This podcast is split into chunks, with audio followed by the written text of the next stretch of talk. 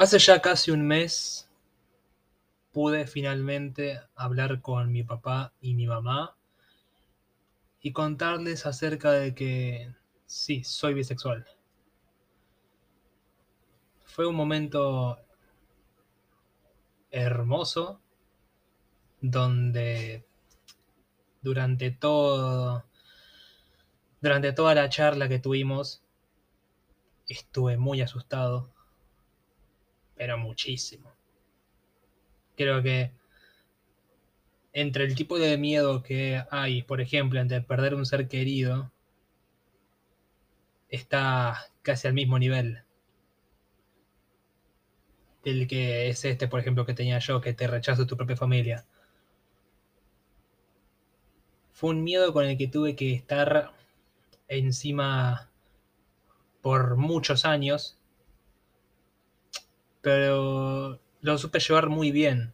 No es que vivía cada día sufriendo en agonía porque, mierda, mis viejos me van, me van a odiar. Eh, simplemente no creía que era necesario decírselos porque no me salía. Seguía simplemente siendo yo. Y aparte tenía un millón de kilómetros más aparte. Cuando terminé de hablar con ellos, y después de que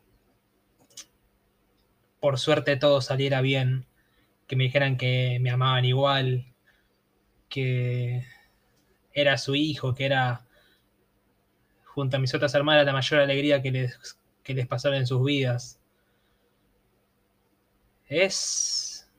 Fue un sentimiento hermoso. ¿Para qué mentir? Ese mismo día cuando me acosté a dormir, volví a pensar en cómo fue que ocurrió todo.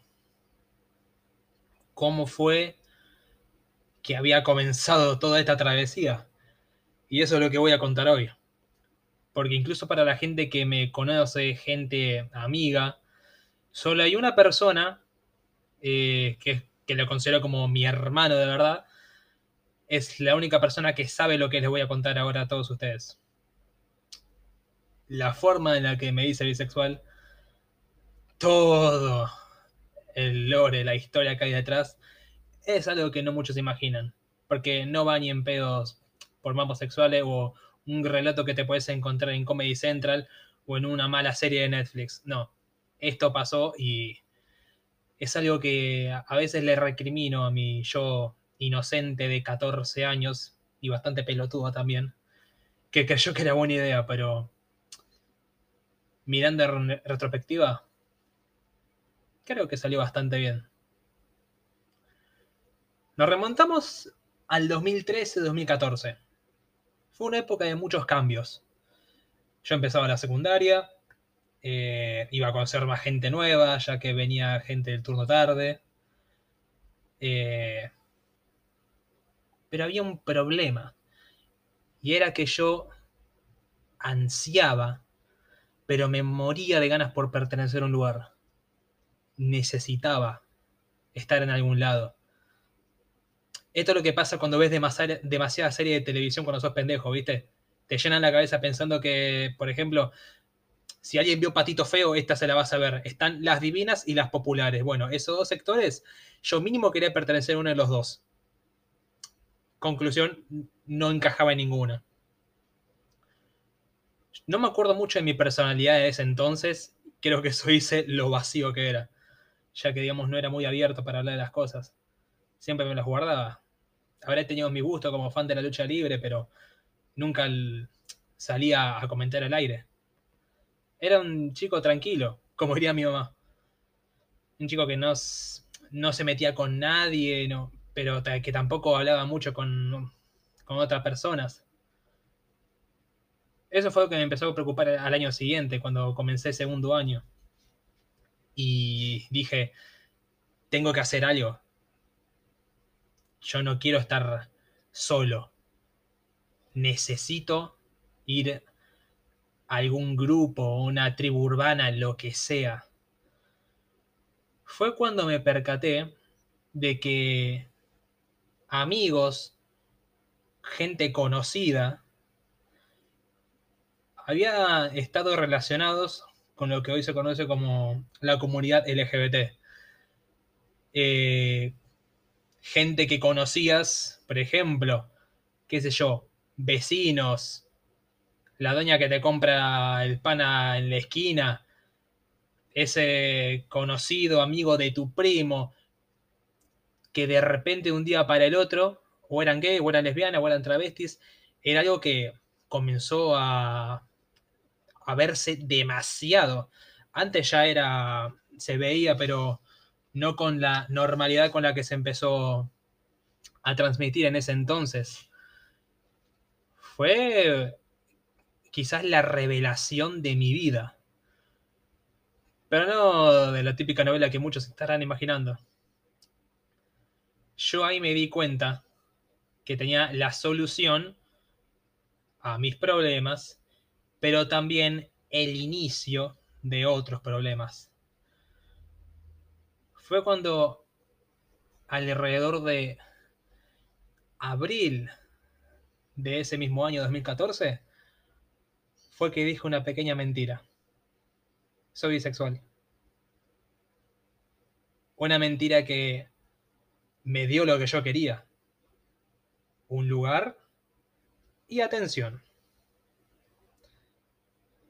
Si diría que era mi único objetivo, el pertenecer a un lugar, estará mintiendo, ya que al darme cuenta de los beneficios, entre un millón de comillas, que era ser bisexual en ese entonces, era que el contacto con las mujeres era más tranquilo, más confianzudo.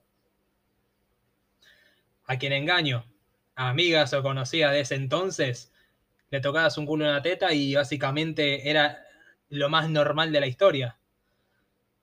Pero era asquerosamente normal.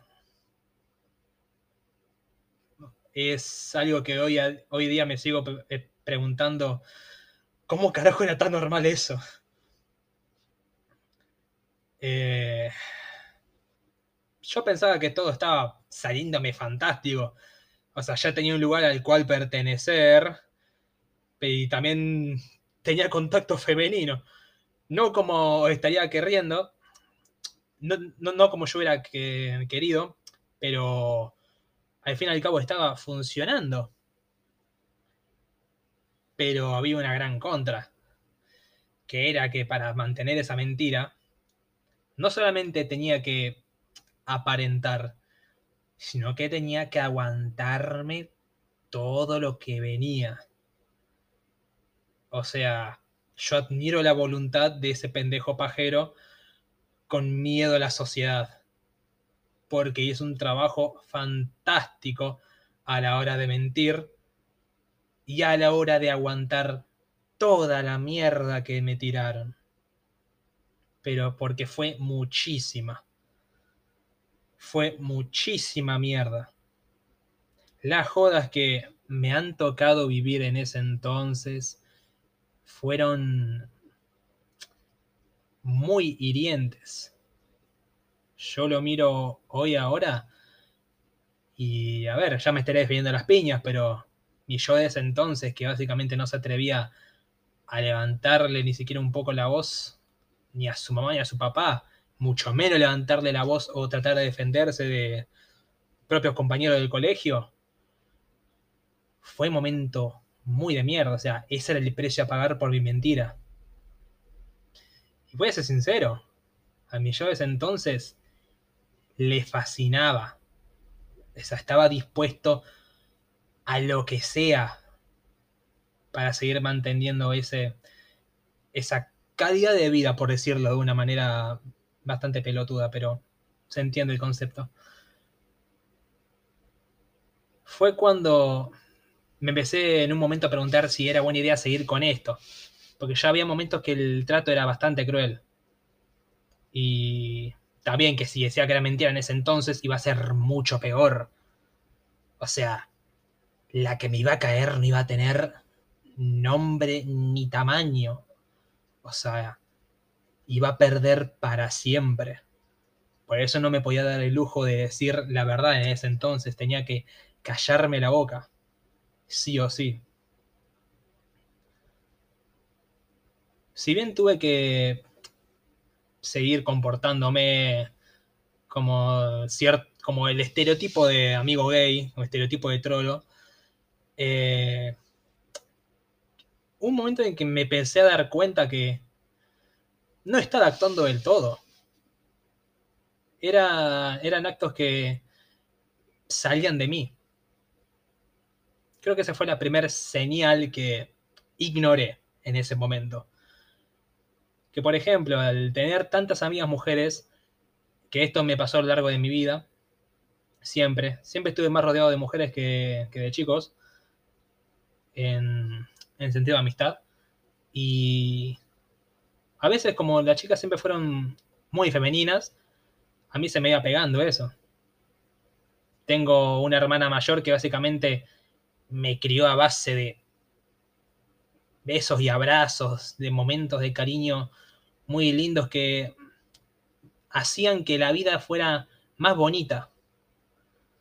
O sea, el cariño que me brindó tanto mi hermana, tanto como mi mamá, como mi abuela, fue como que me hiciera, estuviera más a gusto con la compañía, con la compañía femenina. en, el mejor de los sentidos. O sea, acá no había, en este contexto que estoy contando ahora, no había ningún motivo, ningún motivo oculto. Simplemente era yo dejándome fluir en las conversaciones. Capaz me salía un, ay, boluda, no sabes cómo me gusta eso. En ese tono. Era algo que salía de mí y que a día de hoy sigue saliendo. Que es que no me doy cuenta de eso cuando lo hago. Y fue raro. Por eso fue que no le quise dar bolilla. Para seguir manteniendo esto, eh, me metí a grupos de Facebook que capaz a uno le suenen esos grupos raros que terminaban con un argentino oficial, esos que se llamaban EAPAO eh, y qué tan, quién sabe qué otro nombre boludo. Dios mío, mini espacio para contar lo que eran esos grupos. Qué rejunte de cromosomas impresionante que era eso. O sea, te encontrabas desde las peleas más vírgenes que vas a ver en tu vida a que fuera un, un lugar donde te encontrabas gore, cosas espantosas que tranquilamente hoy podrían estar en la Deep Web, que lo cual no tengo duda alguna. Y también era un puterío impresionante. O sea, las pibas y los pibes en ese momento éramos todos pibitos. Creo que casi nadie pasaba de los 17. Era un puterío impresionante. Culos, tetas, pijas por, por doquier. O sea, estaban alzados a tal nivel, era impresionante. Y ahí fue donde entró su servidor. Una, una de las tantas juegas que organizaba este grupo se llevó a cabo cerca de, de donde vivo yo. Y vi la oportunidad perfecta. Bueno, vamos a ver, vamos a seguir expandiendo la palabra de la mentira, pensaba yo. Y acá es donde todo empieza a salir medianamente mal. Ah. Tuve que mentirle a mi viejo diciéndole que era el cumpleaños de un compañero, un amigo del, del curso. Eh, era una joda literalmente LGBT. O sea, había de todo. Lesbianas, gay, bisexuales, o sea, todo. O sea, creo que hoy en día creo que lo más real que viene una serie y que le hace bastante justicia al menos a, a la comunidad son las jodas.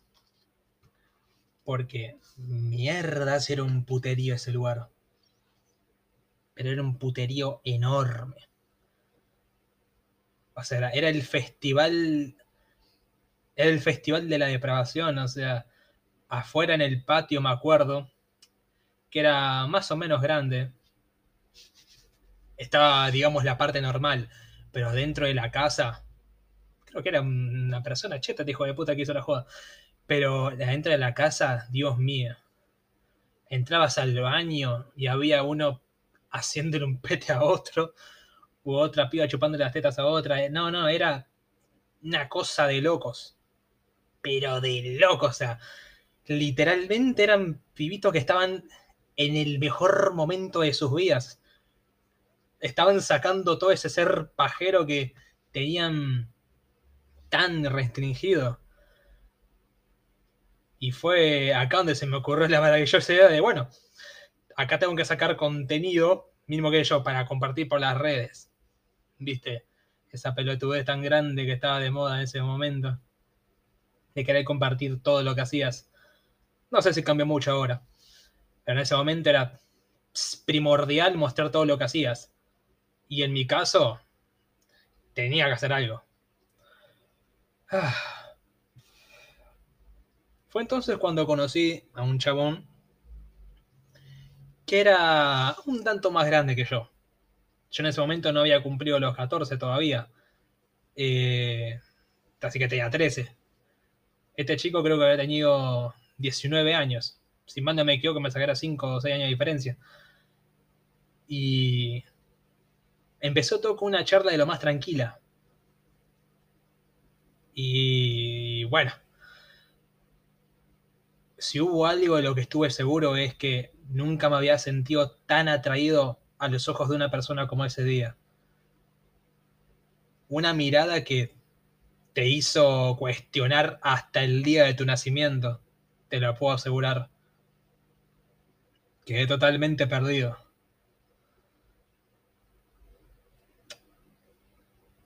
Fue cuando estamos en un, en un sillón medio grande, había otras dos parejas al lado nuestro, pero justo yo estaba en el borde de la esquina y él se iba acercando más y más y era como, bueno, me parece que ya podíamos ir cortando, pensaba mentalmente.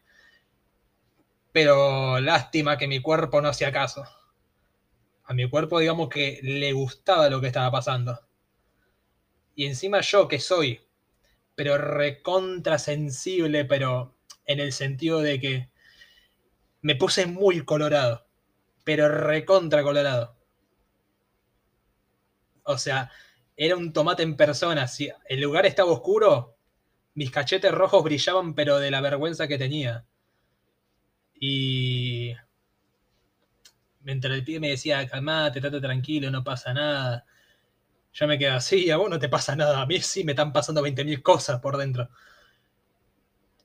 Y tenía que primero tratar de calmarme. Porque el miedo que estaba teniendo en ese momento no tiene. No, no, no, no tiene dimensión. Porque por dentro estaba pensando, no, no, no, no. Se supone que esto es mentira. Yo esto no lo hice de verdad. No lo hice para terminar así. Se supone que esto era para. Para mi bien. ¿Qué estoy haciendo? Y cuando menos me di cuenta, el chabón me estaba comiendo la boca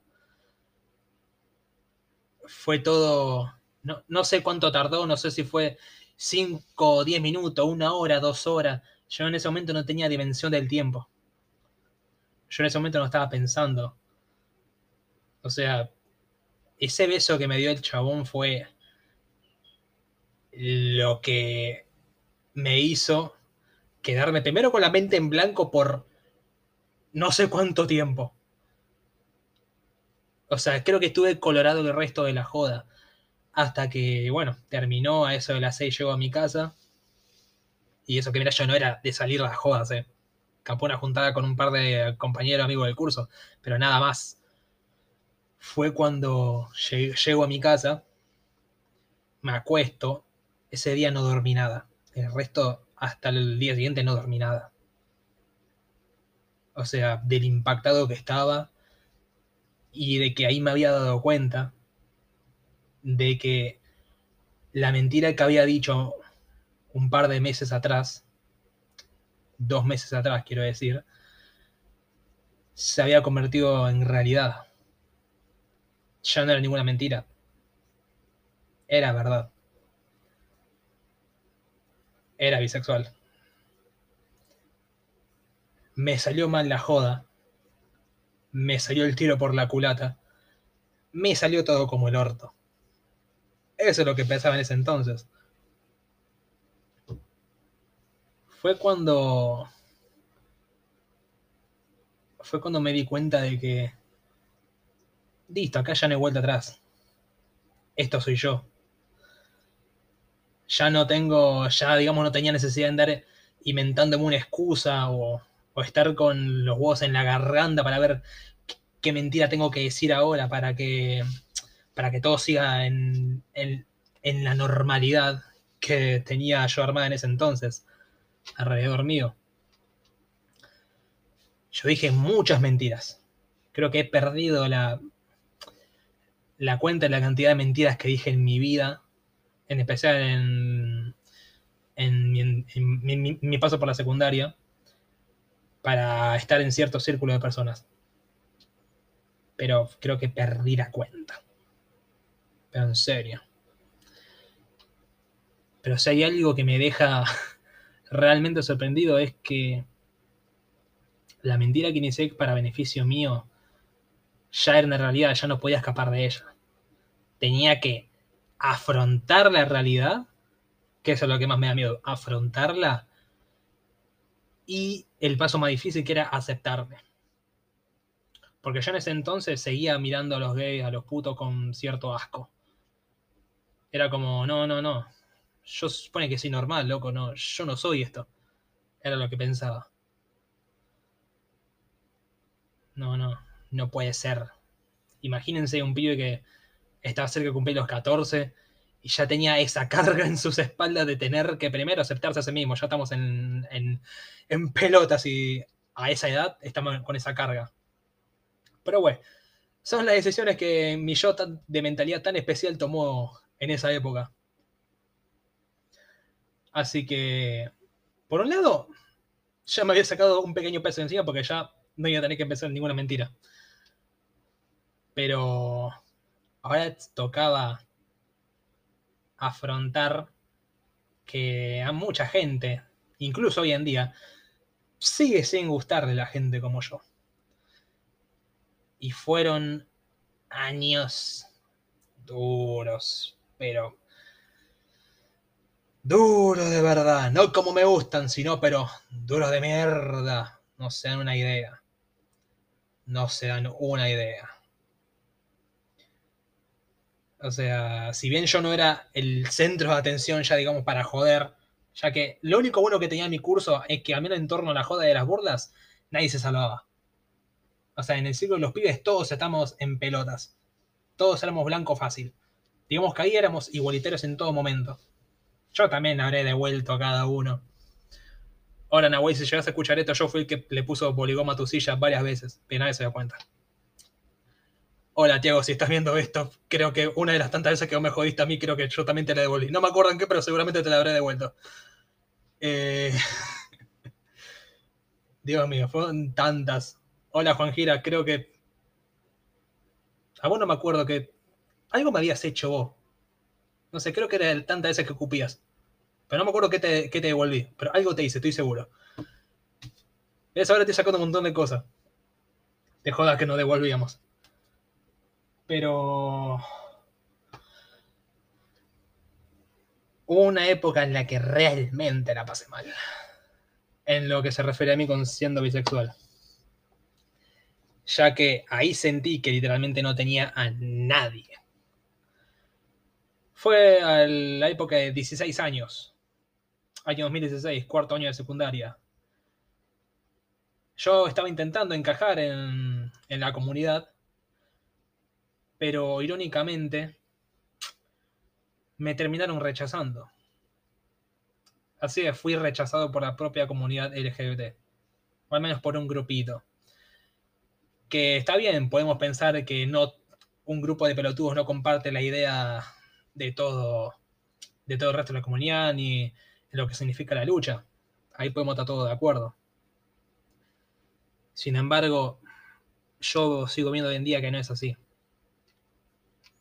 Gente en la que confié, gente en la que creí que estaba para ayudarme,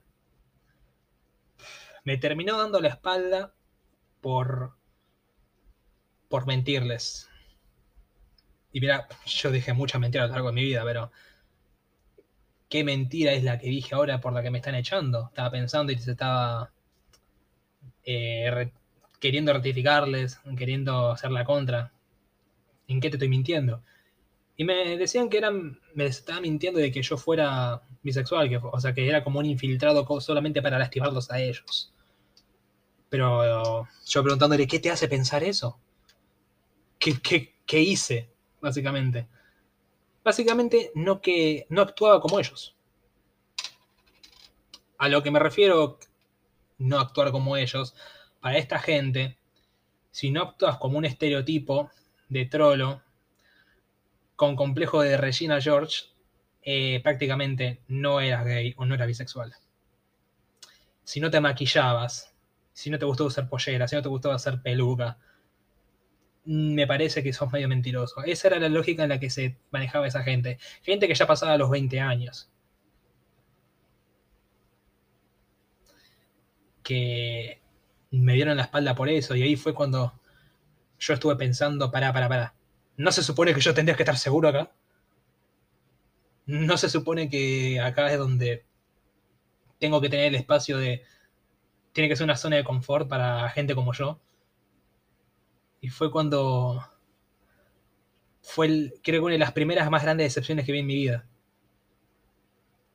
Pero que también yo llamo revelación, ya que me mostró que no todo es lo que parece. Fue uno de los primeros grandes ejemplos que, con esa frase. Efectivamente, no todo lo que parece. Porque hay gente que sigue pensando que ser gay, ser lesbiano, ser bisexual es un estereotipo. También me decían que, ah, porque vos eh, jugás básquet. bueno, ignoremos el hecho de que haya deportistas homosexuales en el mundo, ¿no? Claro que sí. Pero bueno. Acá ya sí, digamos que la descarto totalmente, que estuvieran totalmente eh, afiliados a la comunidad. Porque claramente solo eran un par de charlatanes.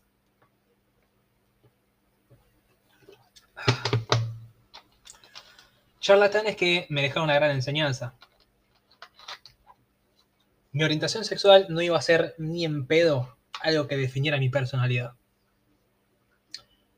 No iba a permitir que definieran quién soy por cómo actúo, o si un día me pinta maquillarme, o si un día me pinta, qué sé yo, salir a comprar en, en chancleta o descalzo.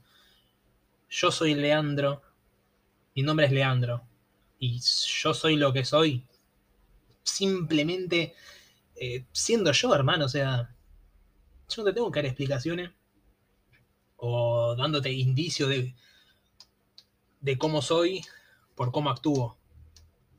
Porque ya, si hay algo bueno que saqué de todo esto, de estupidez mía también y de otros, es que muchas veces, por más que parezca loco o que parezca que ya está solucionado a día de hoy, no, no es así. Muchas veces la apariencia te engaña, hermano. La apariencia engaña este año cuando dije que era bisexual, un montón se quedaron, wow, what the fuck, en la facultad. No sé, pues se ve que nunca vieron a alguien queriendo ser profesor de educación física en, una carrera. Por suerte eran unos pocos, pero no se lo tomaron en un mal sentido, solamente estaban sorprendidos. Nada. En fin, volviendo un poco a esto, creo la segunda cosa que me hizo estar mal conmigo mismo. Y era cierta persona que hizo que mi vida fuera en parte un, un infierno en ese entonces. Si bien el 2016 eh, no fue el mejor año de todos, una persona que hizo, digamos, lo imposible para que me sintiera realmente mal conmigo mismo. Una mujer que a día de hoy simplemente no podría perdonar jamás. Y la cual también dudo muchísimo, pero muchísimo, que quisiera ser perdonada. ya que dudo muchísimo que haya cambiado, por la forma en la que siempre fue, y siempre demostró ser. Eh, esta chica se encargaba de joderme literalmente el día entero. Podría ser cualquier día de la semana, pero la flaca era consciente de que podía arruinármelo con solo una palabra. Decirme puto, constantemente. Joderme, molestarme, hacerme la vida imposible. Esta piba me hizo plantear realmente si el problema era yo.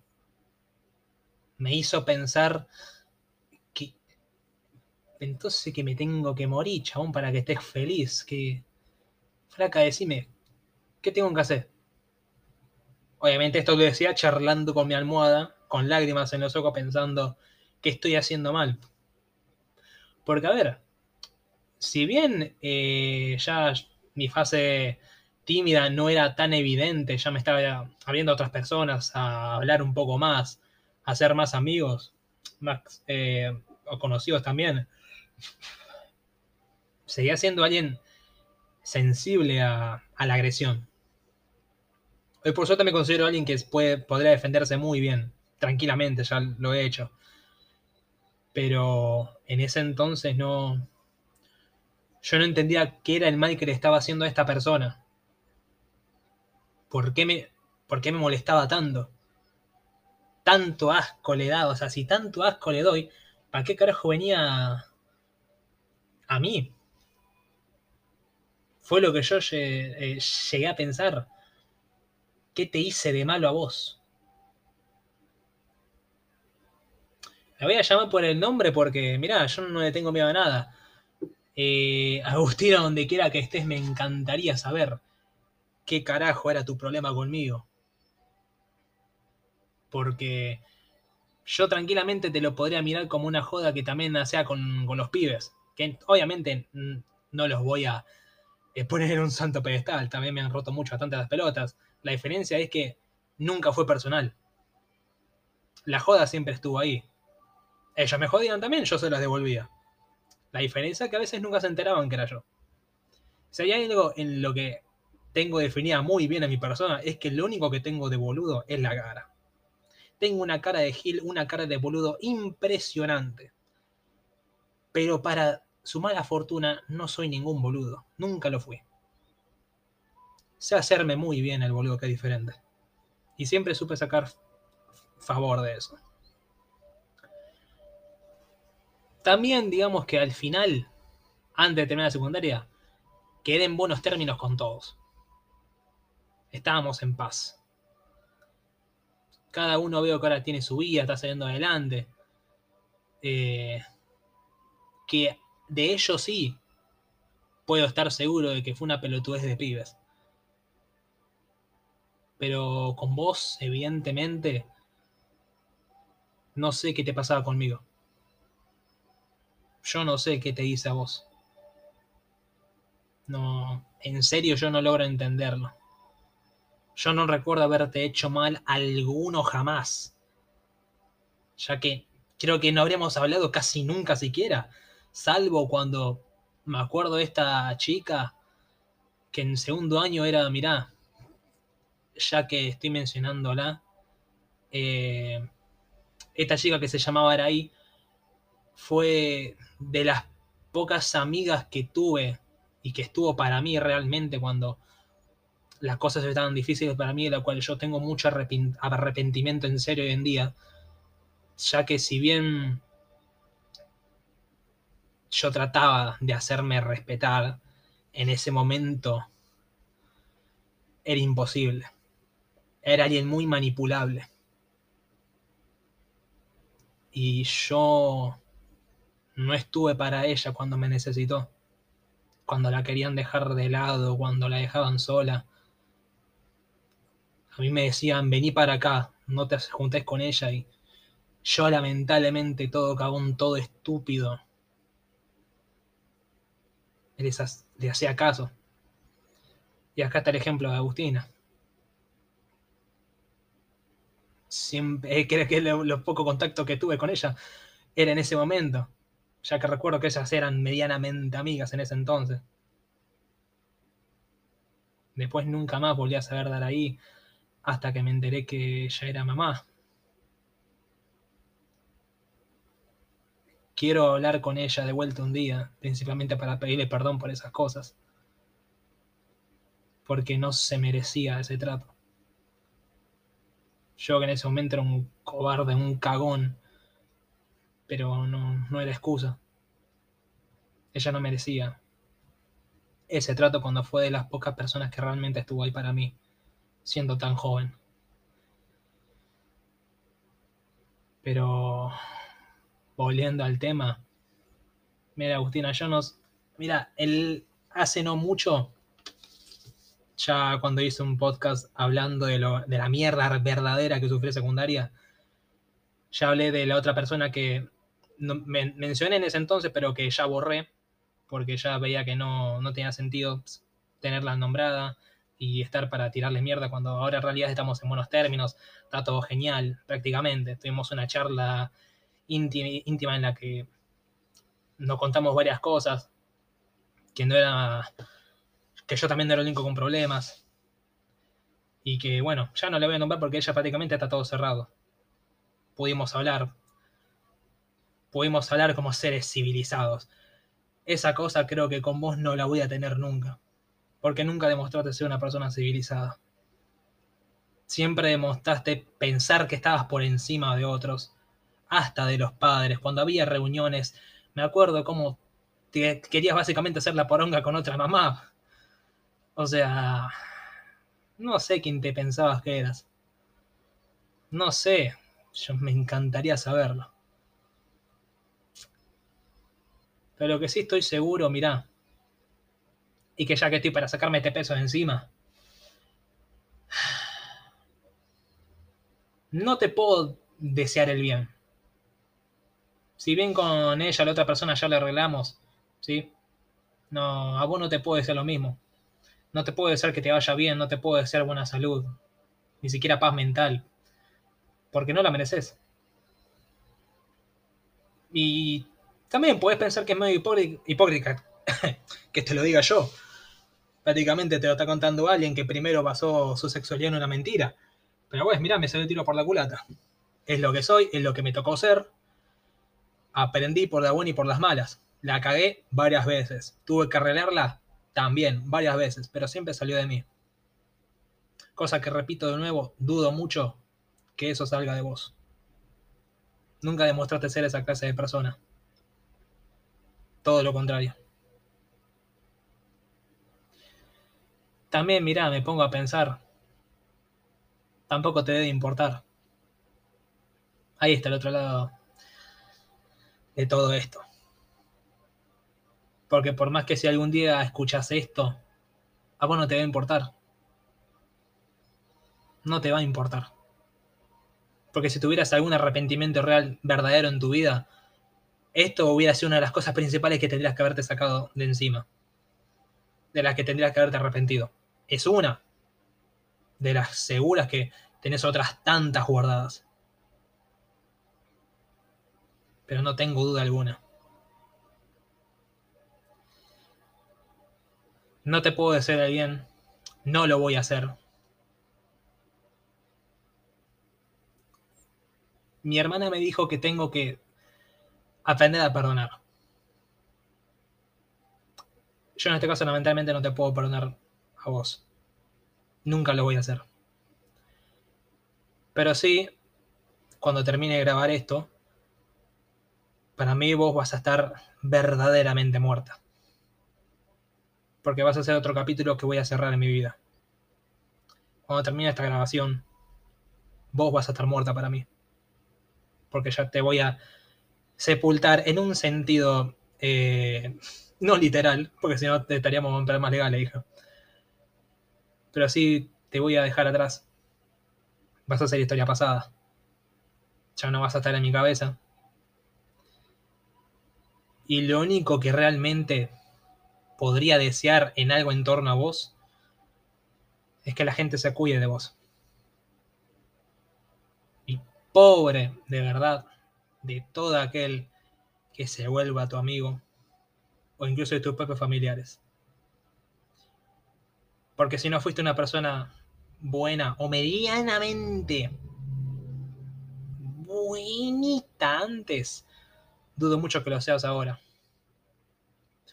Puedes cambiar tu cara, puedes cambiar tu físico, pero lo que tenés adentro vos es algo que está tan podrido que ya lo tenés ahí. Lo lamento, Agustina, por este puto del que te reíste por tantos años. Hoy te sepulta. Y vas a hacer historia del pasado. Simplemente una mera anécdota de algo que alguna vez pasó, pero que ya no tiene tanto valor. Hoy yo me sé valer por mí mismo. Sé valerme muy bien por quién soy. Sé que inicié algo por algo que está bastante mal, ¿sí? Para sacar provecho básicamente. Pero que miro en retrospectiva y digo que fue la mejor mentira que pude haber dicho en mi vida. Ya que sin esa mentira no estaría donde estoy ahora, no estaría rodeado de las hermosas personas que hoy considero mis amigos del alma, mis verdaderos amigos, que serán pocos por supuesto, pero son tan cercanos a mí como una familia. Y agradezco la vida cada día de mi vida por tenerlos a mi lado. Tengo una familia hermosa que me quiere, a pesar de todo. Que me las habré mandado aparte, pero que siguen queriéndome, me siguen amando. Yo hoy soy feliz. Dudo mucho que vos lo seas. Porque tampoco te puedo hacer la felicidad. Adiós, Agustina. Que no tengas una buena vida. Que no tengas un final feliz. Hasta siempre.